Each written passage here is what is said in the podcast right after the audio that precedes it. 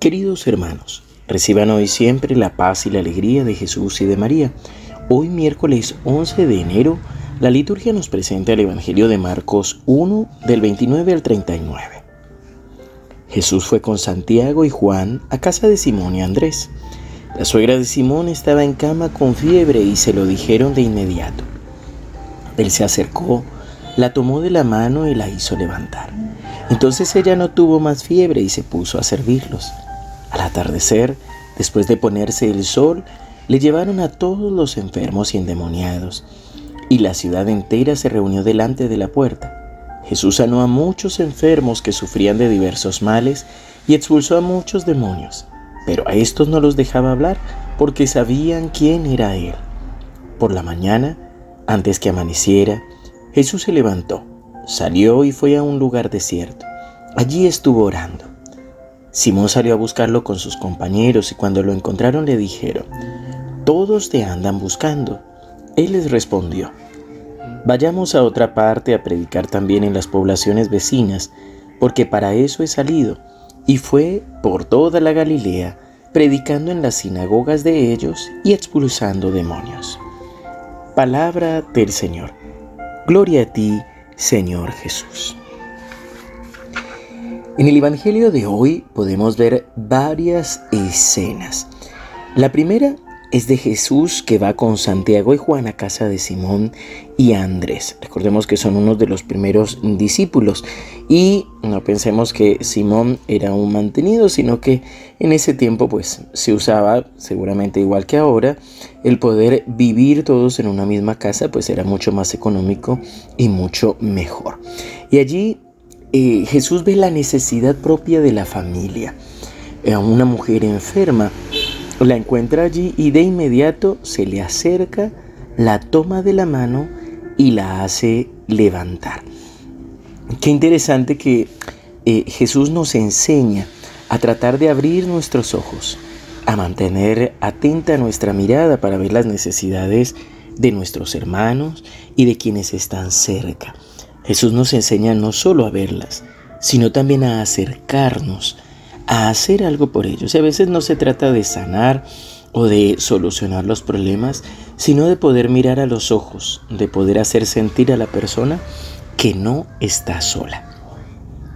Una segunda escena es al atardecer, porque le llevan muchos enfermos y endemoniados y dice que toda la ciudad se puso frente a la puerta. Jesús responde también ante esta necesidad sana a muchos enfermos que sufrían diversos males, expulsa a los demonios.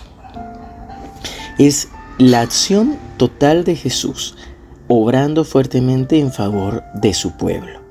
Venimos a una tercera escena. A la mañana temprano, antes de que amaneciera, Jesús se levantó y salió a un lugar desierto donde estuvo orando.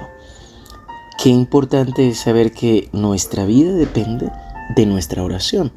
Y como cuentan una anécdota de Santa Teresa de Calcuta, las hermanas le decían que tenían que sacar tiempo de la oración para poder trabajar más. Y entonces la madre Teresa le dijo que por supuesto iban a trabajar más tiempo, pero entonces también redujo fue el tiempo del sueño y puso más horas de oración. Las hermanas estaban un poco molestas y un poco como asombradas de qué era lo que estaba diciendo la madre. Pero ella misma les dijo, a más trabajo, más oración. Y es que la oración es nuestro contacto con Dios y desde allí es que sale la fuerza para poder trabajar, para poder orar, para poder avanzar. Pedirle al Espíritu Santo el equilibrio para poder trabajar y orar es necesario en cualquiera de nuestros estados de vida. Allí vemos a los discípulos que buscan a Jesús, casi como si fuera una cuarta escena, y que salen a buscarlo. Y pues, por supuesto que si nosotros encontramos a Jesús, encontramos a alguien que nos llena, pues empezamos a buscarlo y a saber en dónde está para seguirlo. Pero Jesús directamente dice, vamos a otra parte a predicar también en las poblaciones vecinas. Y es que Jesús no se queda solamente en los lugares donde lo reciben o donde ya actuó, sino que es itinerante, sale también a buscar otras ovejas que no son de su redil. Yo te invito a que podamos disponernos para la oración. Por supuesto que el Evangelio de hoy nos habla del reino de Dios. Jesús ya ha salido a anunciar el reino de Dios y este es el reino de Dios.